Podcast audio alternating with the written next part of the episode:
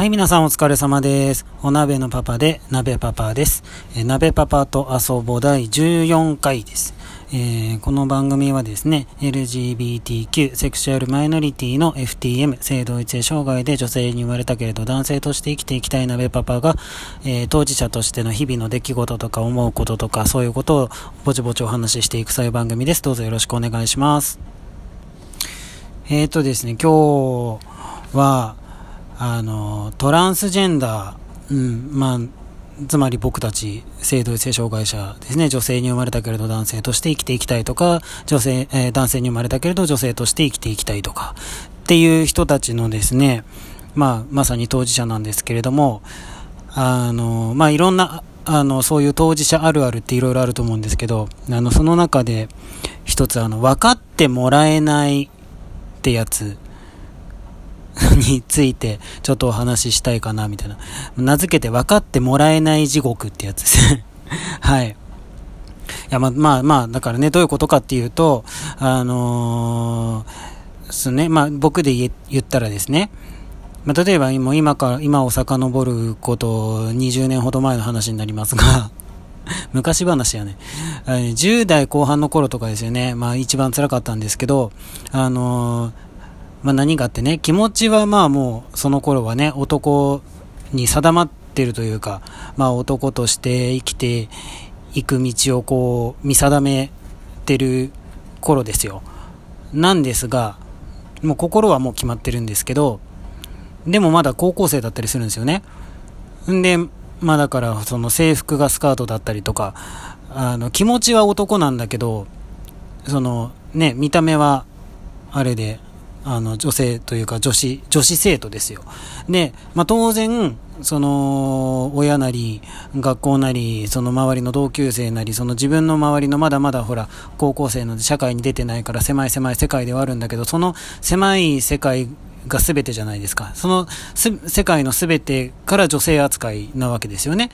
で、いくらそこで、いや、気持ちは男なんだって叫んだところで、で、みたいな。いいと、いいところ、いいとこで、へえ、みたいな、ふーん、みたいな。うん。まあ、いいとこ、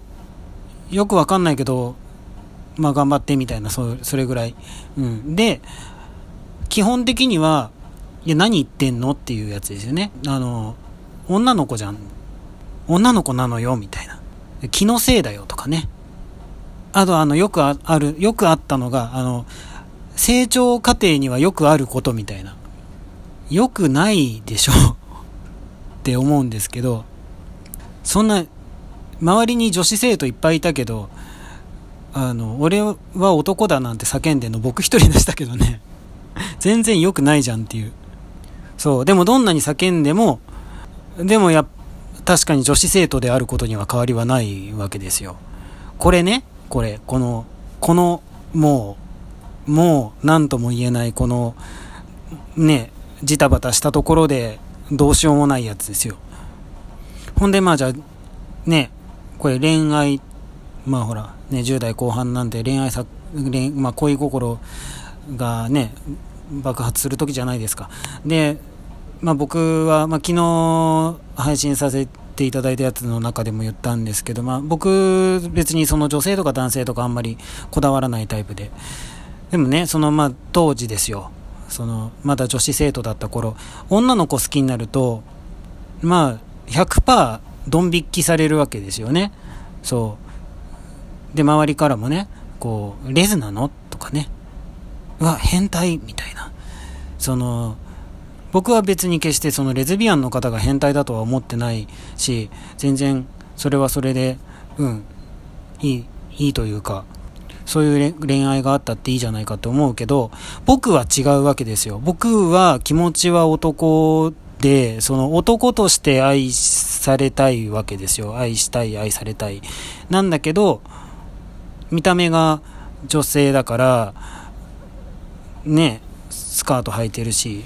なかなかこう思うようにいかないわけですよね。じゃあこれ男の子好きになったらうまくいくかっていうと、男の子好きになったとしたところでですよ、彼女として扱われるわけですよ。で、そうじゃないんだ、みたいな。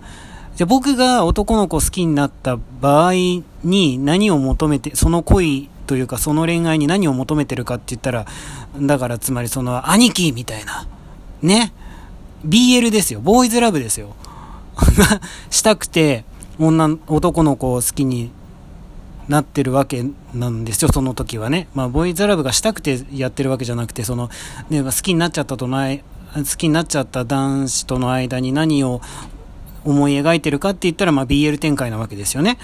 なんだけど、そうもいかないみたいな。ほいで、まあ、じゃあ次、就職とかってね、まあ、な、なるともう、あの、い、まあ、いくつも、まあ、大学もね、行ってなかったし、あれなんですけど、まあ、その、高校卒業してさ、その、家も飛び出しちゃってるし、仕事しなきゃいけないわけですよ。で、まあ、あちこち電話かけまくったり、こう、履歴書持って訪ねて回るわけですけどね、この、その高校、高卒でその親元もしっかりしてないような状態で雇ってくれるところをあちこち探すわけですけども、まあもう100%そういう方はちょっとって言われましたね。だその見た目がまだ非常に中途半端なというか、全然、ただの、ただのボーイッシュな女というか、そのね、あのなんというか、男性に生まれて女性で生きていきたい。僕たちとはその逆の MTF さんの場合、あのその主張のね、ファーストアプローチとして、こうもうメイクしちゃうとか、女装しちゃうとか、で、まあそれはすごく勇気のいることだと思うし、いろいろ言われのないことを、あの、言われて嫌なことも言われる可能性が高いかもしれないけど、もうとりあえずその格好をしてしまうっていうところで、あの、え、どうしたの？って、まあ、周りはなるわけじゃないですか。でも、その、女性から男性へっていう、その、僕ら、FTM の方はですね、いくらズボン履いたところで、髪の毛短くしたところで、で、あと男言葉なんか使ってみたところで、ただの生きった女なんですよね。でそれでその何の実績もないまだ10代の若造がね、ね、その、いや、自分は男性として扱ってほしいんですみたいな。まあ、そりゃ、ちょっとやっぱね、難しいわけですよ。その、まあ、人はね、やっぱ人を見た目で判断しちゃいけませんとかってよく言うけど、なんでいけませんって言うかって言ったら人は人を見た目で判断するから言うわけで、ね、そのた、だそのやっぱ見た目の情報と、その、実、見た目でわか、判断してる情報と違うこと言われると多分ね、あの、混乱するんですよね。で、なんかもうそういうめんどくさいなお断りみたいな、なんかもう、生理的に受け付けなくなっちゃうんだろうなっていうのは、まあ、なんとなく今までのいろんな人の対応を見てきて、まあ、そういうもんなんだろうなっていう感じはするんですけど、でね、それをね、分かってくれ分かってくれって叫んでもやっぱりこう、ね、うん、ほんで、まあじゃあ、その悔しさをバネにというか、ね、まあいろいろ、いろいろあって、まあ見た目は男性にどんどんどんどん近づけていきましたとさと。そして、じゃあ、今何が起きてるかっていうと、その、見た目は男、戸籍は女性、その見た目は子供、頭脳は大人みたいな状態になってるわけなんですけど、と、これ今度、何が起きてくるかずっとだからまあ公共機関ってやつですか？役所とか銀行とか、まああと病院もそうですし、まああとは海外行く、ね、まあめったに機会ないですけど、その、日本じゃないところへの出入国そうあなたは見た目は男性に見えるけど、この戸籍上女性となっている。これは本当に本人なのかと。どこの偽造パスポートにそんな、ね、そんな分かりやすいあれをしてるとこあるかっていう話なんです。まあ、疑われたこともある、ありまして、そう、まあ、ね、日本で最初にだまあ、日本でじゃないね、アメリカでされたみたいだけど、あの、日本人で初めて、その、女性から男性への、その、性別適合手術、当時は性転換手術って言った、その手術をしたね、えっ、と、今、もう50代半ばぐらいですかね、トライマサイさんという方がいらっしゃる、作家さんですけど、その方もね、その、せっかく、そのアメリカまで行って手術して見た目は男性になれたけど当時はまだその何をしたところであの戸籍を変えどうにも変えようがなないなかった時代ですからねその、まあ、トライさんたちがあの、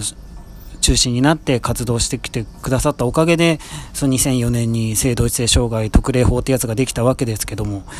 それ、その前の話ですから、手術したところで戸籍も変えれないっていう時代にね、その、まあそれはそれは時代も時代ですし、今より、もう今の僕なんかじゃ比べ物にならないぐらいね、もう、はい、まあなんかその、そのトライさんも、あの、見た目は男になっても戸籍も男にできなかったら意味がないんだってね、生きづらい、生きづらいんだっていうね。だまあ、だから結局ね、だからどっちにしても生きづらいんですよ。そのもう戸籍も整えない限りは。でもその戸籍を整えるのに、まあ選択肢がないよりは全然いいけれど、日本ではやっぱその手術をしなきゃいけないっていうところでやっぱ戸惑う人たちも非常に多いわけだし、お金もかかるし、痛い思いもするわけだし。だからもう最終的にはもう腹くくるしかないんだけども、まあまあちょいちょいね、いろいろあると、ちいちゃくちいちゃく落ち込んだりするわけですよね。うん。いやまあ、オチはないんですけど もうただそういうのしんどいよねっていう、まあ、当事者の方が聞いてくださってたら、あるある話で、あの、そうじゃない方が聞いてくださってたら、えー、そうなんだと思っていただけたら幸いです ちょっと言いたかった。いや、もうちょっとね、いろん、あの、膨らませたかったんだけど、